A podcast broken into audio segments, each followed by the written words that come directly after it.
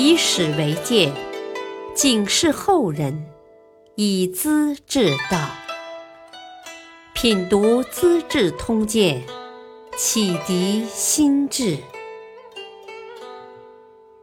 原著司马光，播讲汉乐。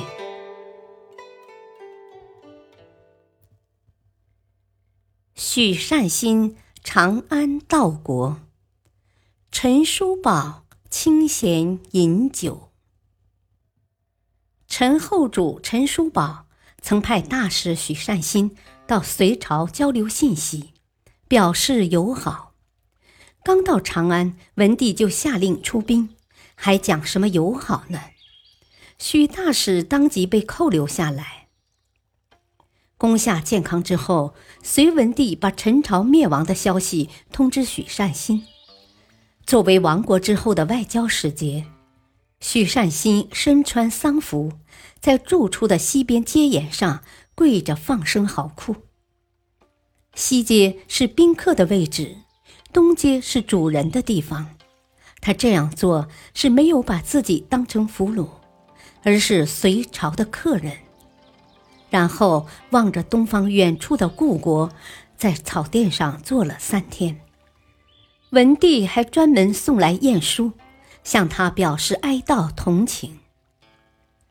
四天以后，许善心接受文帝的诏令，出任通直散骑常侍的官职，赐给礼服一套。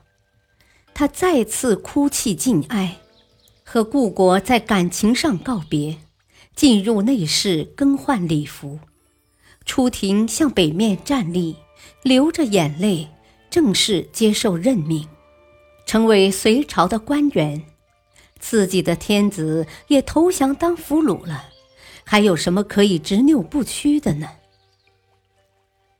第二天早朝，许善心伏在殿上，先向文帝谢恩，又哭泣不止，难过的站不起来。文帝很感动，看看周围的大臣，叹息道：“唉。”我平定南朝得到的真正人才，只有这一位呢。随即命令许善心到门下省办公。良久，文帝又生感慨：“哎，打到建康时没有杀掉仁忠，至今我还后悔呀。他受了陈叔宝的绝路，担负军事重任，危急关头不能以身殉国。”啊！却说什么无能为力，逃跑投降，啊！要他活着干什么呢？大臣们都点头嗟叹。陈叔宝带着投降的王公大吏以及他们的家属，浩浩荡荡绵延五百里，来到长安城。城里旅馆不够住，还需要市民百姓腾出房屋。隋文帝派专人负责安排，内外修整，一家一户的住好，让南朝人有一种宾至如归的感觉。在祝捷大会上，文帝端坐在广阳门上，陈叔宝率领太子和亲王二十八人，司空至尚书郎两百多人，一一参见。文帝派人一个一个的表示慰问，然后叫内史令宣读诏书，责备陈叔宝君臣不能和衷共济，关心百姓，以致国家灭亡。陈叔宝和他的臣子们伏在地上，又恐惧又惭愧，大气不敢透。好久，文帝才下诏赦免。乐安公袁协向文帝提出：“啊，我以前就说过，让突厥可汗当侯正，陈叔宝为令史，啊，现在可以兑现了吧？”文帝皱皱眉头，很不高兴：“哼，我平定南朝是要救民于水火。”突厥人连中华的山川形势都一无所知，怎么能当侯正警卫边疆呢？陈叔宝整天昏醉，又如何能当令史处理文件呢？袁协也是好浮夸的人，以为这次当得成事前诸葛亮的，不料大触眉头，只好灰溜溜的告退了。文帝给予陈叔宝三品官的待遇，多次接见，不断赏赐。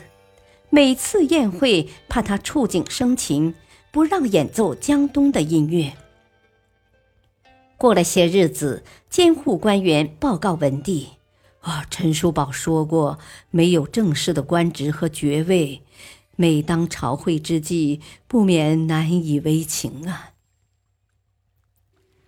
文帝产生了反感情绪，陈叔宝这人好像没有心肝呢。监护人又说：“ 叔宝日夜喝酒，极少清醒的时候。我一天要喝多少呢？”文帝问道。“啊，他和家人们一起喝，每天要一担。”一担大约相当于后世的百把金。文帝大惊，吩咐监守官员要陈叔宝节制酒量。转而一想，又说：“哦，任他去吧，不然该怎么打发日子呢？”他鉴于陈家子弟太多，怕在京城滋扰生事，便把他们向地方分散。赐给田土，各安其业。每年馈送衣服和日用杂物，保证这些人的生活。晋王杨广在建康把陈后主的五大佞臣杀了。文帝又查出孔范、王撮等人的罪行，专门发布告示，详加揭露，然后流放到边疆去。为江东的市民百姓出了气，把那些不算坏的大臣，像江总、袁宪、萧摩诃、任忠等人，都封为开府仪通三司，大体上也是吃闲饭的。陈叔宝在长安过得很安闲，正像三国时期刘备的儿子后主刘禅亡国后一样。此间乐，不思蜀也。陈叔宝是个文人，哪把国破家亡放在心上？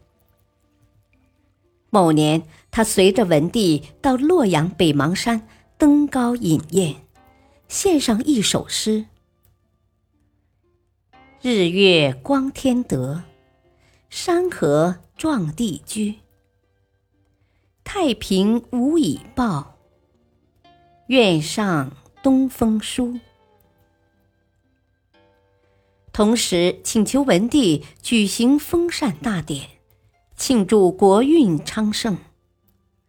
文帝只空口的表扬一通了事，不久又陪侍饮宴，喝得醉昏昏的，摇摇晃晃出门。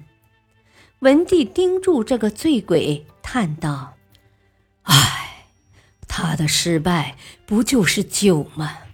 又喝酒又作诗，就是不管国事。啊，当初贺若弼打过长江，紧急情报送到他面前，他喝醉了没有看。啊，高炯后来发现情报丢在床脚下，还没拆开，岂不是老天爷要灭亡他吗？啊，这种人呐，如封他的官，恐怕也要违背天命的。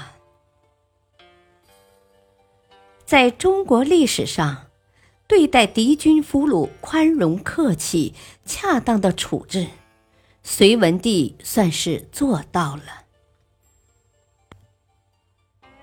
感谢收听，下期播讲冼夫人用计评判。